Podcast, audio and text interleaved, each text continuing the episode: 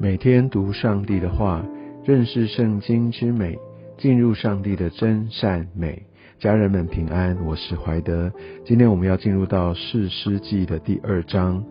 在这一章经文当中，我们可以看到神他的一个显现，他来对他的百姓所诉说他心中的这样的一个愤怒，他也把接下来要警告他的百姓，要他们。啊，避免去行的，也指出啊他们所做的一些的错，都告诉他们。而我们可以看到整个过程当中，以色列民从头到尾都没有一个真诚的悔改，乃至于他们就陷在最终。我想也在这段经文当中也预告了，我们接下来在整个四世纪看到以色列人他们的一个循环，他们的悖逆，他们的犯罪，然后他们的受苦。他们哀求神，然后神的怜悯让他们有事师来拯救他们。当问题解决，当太平来到，他们又继续陷入最终。讲这主要的根源都在于他们对神的一个背逆。在呃一开始第一节、第二节，我们就可以看到讲到耶和华的使者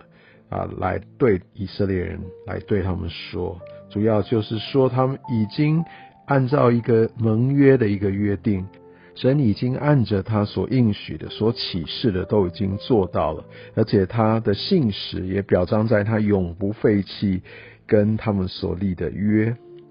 而这有一个以色列民在约的另一边哦，他们所需要去回应、需要去遵守的，就是不可跟这地的居民立约，要拆毁他们的祭坛。而神这边很清楚的告诉他们，指出他们并没有听从，还是持续的来违逆。我想在第一节，我们常常有时候看到旧约讲到说耶和华的使者，是的，有一些状况会是耶和华他派使者来，但也蛮多的状况，特别在这个时候，或许神是用一个人的形象来亲自来对他所要显现、所要来对话的人来来谈。那当然这不是道成肉身哦，但是这个非常可能是指神本身。就像也讲到耶和华的使者来跟亚伯拉罕显现，那上面讲到其实是神他自己。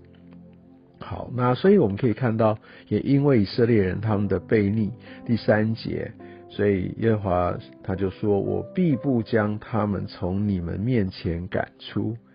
他们必做你们乐下的荆棘。”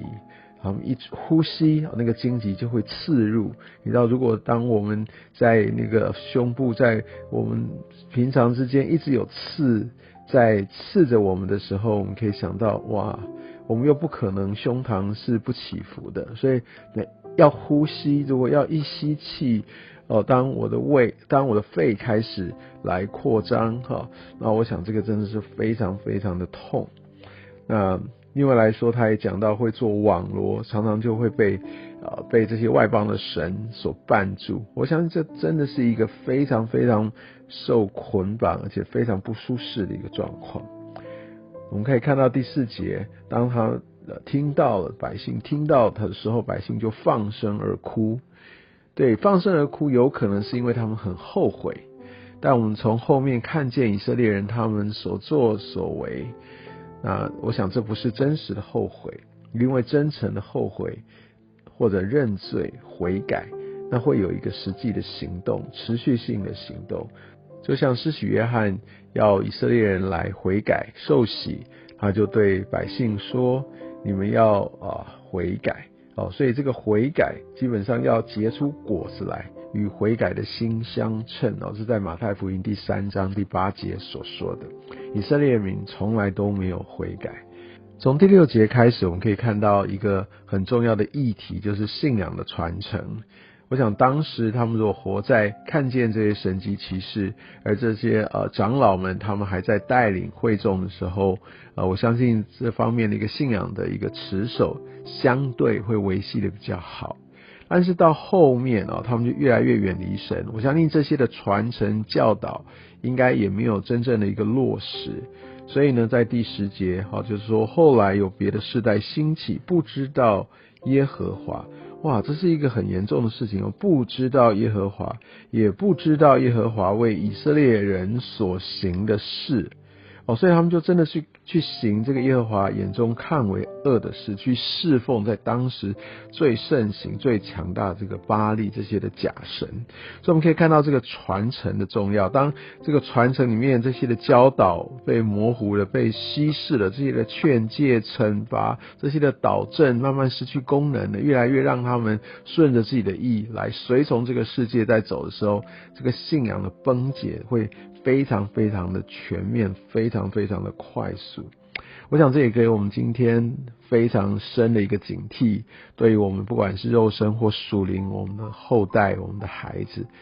你知道很多时候我们就会没有在这上面真的非常用心来注意的时候，我相信对他们这个信仰的建造，对这个最核心价值的一个一个成长。或者这样一个陪伴、培育，乃至于他有一个根基的稳固。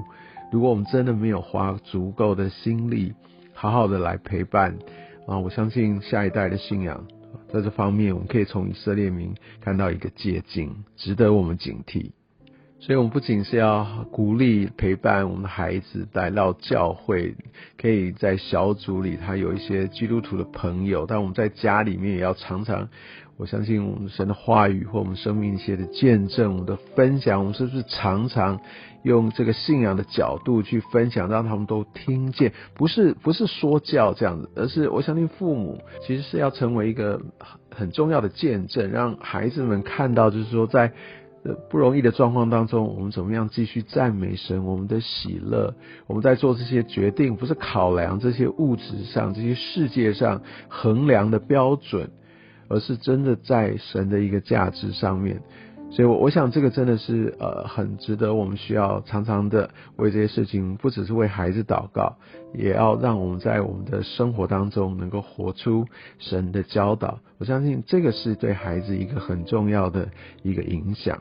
教会会是站在一个辅助的一个效果，但是我想呃很重要，但是父母其实担负着最大的责任。那当然，在教会当中就需要也提供这呃各样的资源，也帮助父母，或者怎么样可以让孩子可以融入，怎么样在信仰上面被建造。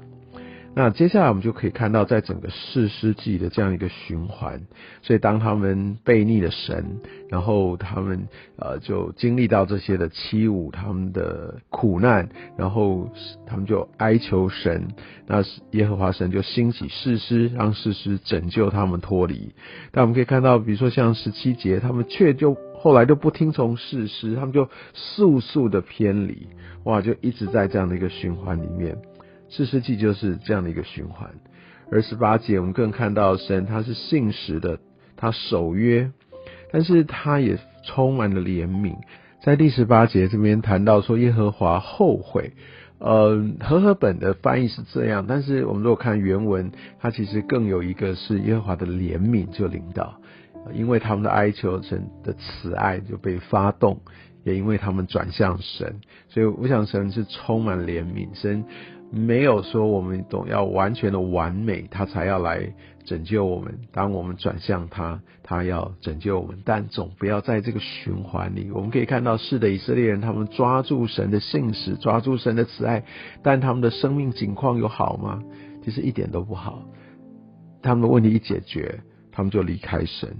而且十九节说，比他们列祖更甚。好，他们总不断绝这个顽梗的恶行。哇哦！所以我想，这真的是我们要需要从这一段经文当中，乃至于后面的四世纪，来成为我们生活当中的一个捷径，然后成为我们的警惕，也帮助我们来紧紧的来抓住神他的心意。愿上帝透过今天的经文来提醒、祝福我们。